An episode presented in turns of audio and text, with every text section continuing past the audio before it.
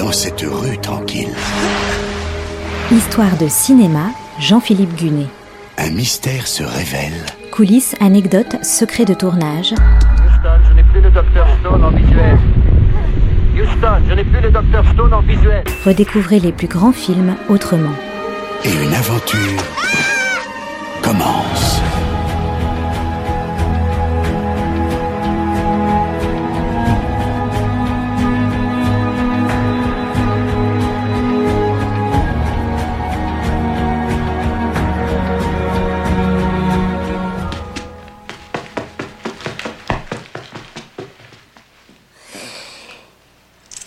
E.T. Home phone.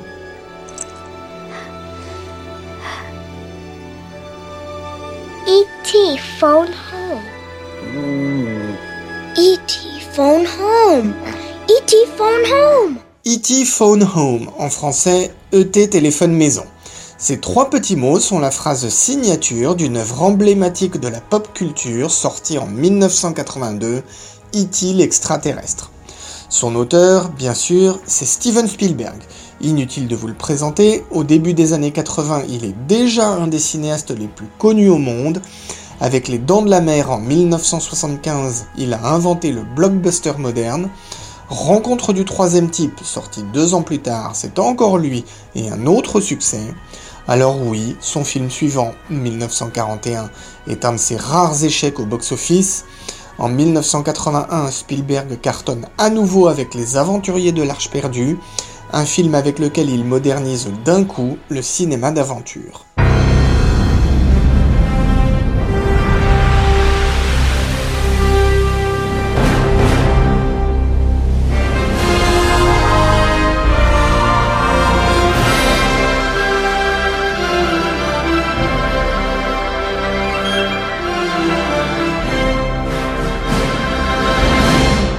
À ce moment-là, Spielberg est déjà bien plus qu'un cinéaste à succès. Il incarne le cinéma à lui tout seul, il est l'empereur du divertissement qui impressionne par sa virtuosité. E.T. est un projet totalement personnel pour lui. En 1960, ses parents divorcent alors qu'il n'a que 13 ans. Le jeune Steven s'invente alors un ami imaginaire, et pas n'importe lequel, un extraterrestre.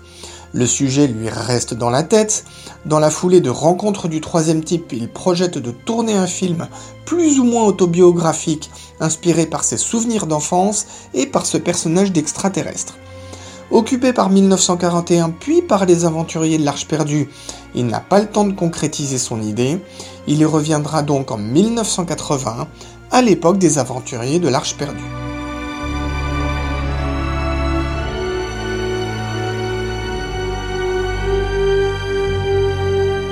Il demande à Melissa Mathison, la scénariste des Aventuriers de l'Arche perdue, de développer l'histoire d'un jeune autiste qui se prend d'amitié pour un extraterrestre.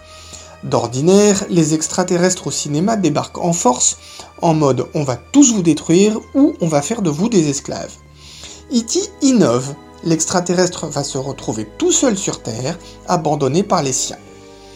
Au début de l'été 1981, le scénario est prêt il n'y est pas question d'autiste, mais il raconte bien comment un extraterrestre se retrouve échoué sur Terre.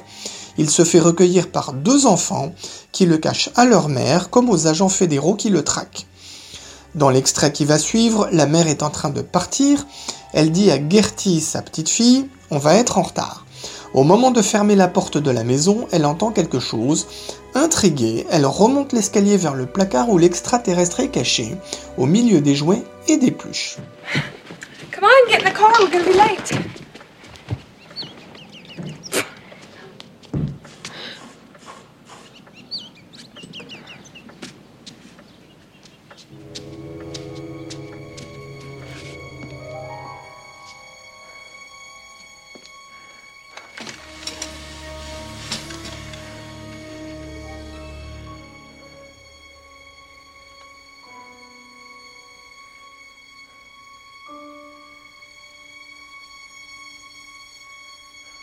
Les aventuriers de l'Arche perdue viennent de sortir. Spielberg en profite alors pour aller porter le projet de E.T. au patron du studio Columbia.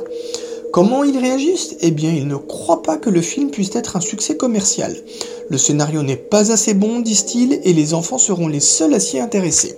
Belle perspicacité, messieurs, vu que le film sera un carton monumental. Du coup, Spielberg se retourne vers le patron de MCA, la maison mère du studio Universal. Son patron, Sid Sheinberg, rachète le scénario à la Columbia pour 1 million de dollars.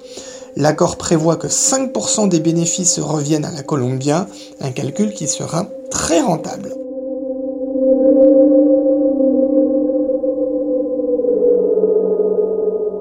Pour le casting, Spielberg ne s'inquiète pas d'avoir à tourner avec des enfants.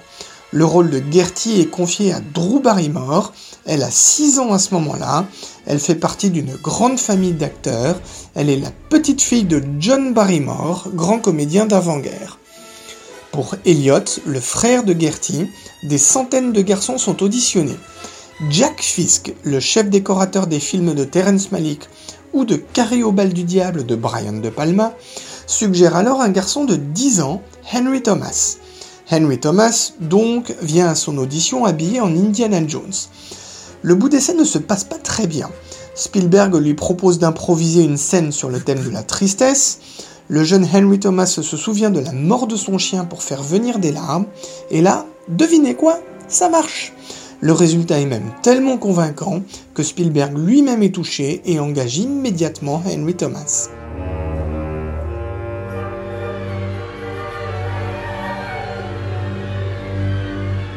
Côté adulte, la mère de famille est incarnée par Dee Wallace, qui venait de jouer dans Hurlement de Joe Dante. On retrouve aussi Peter Coyote dans le rôle d'un agent fédéral compréhensif.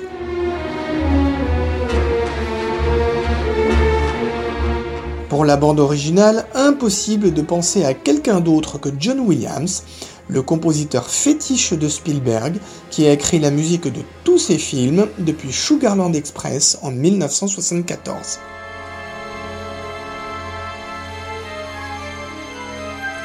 La semaine prochaine, je vous raconterai donc le tournage de E.T. ainsi que son énorme succès qui en a fait un monument de la pop culture contemporaine.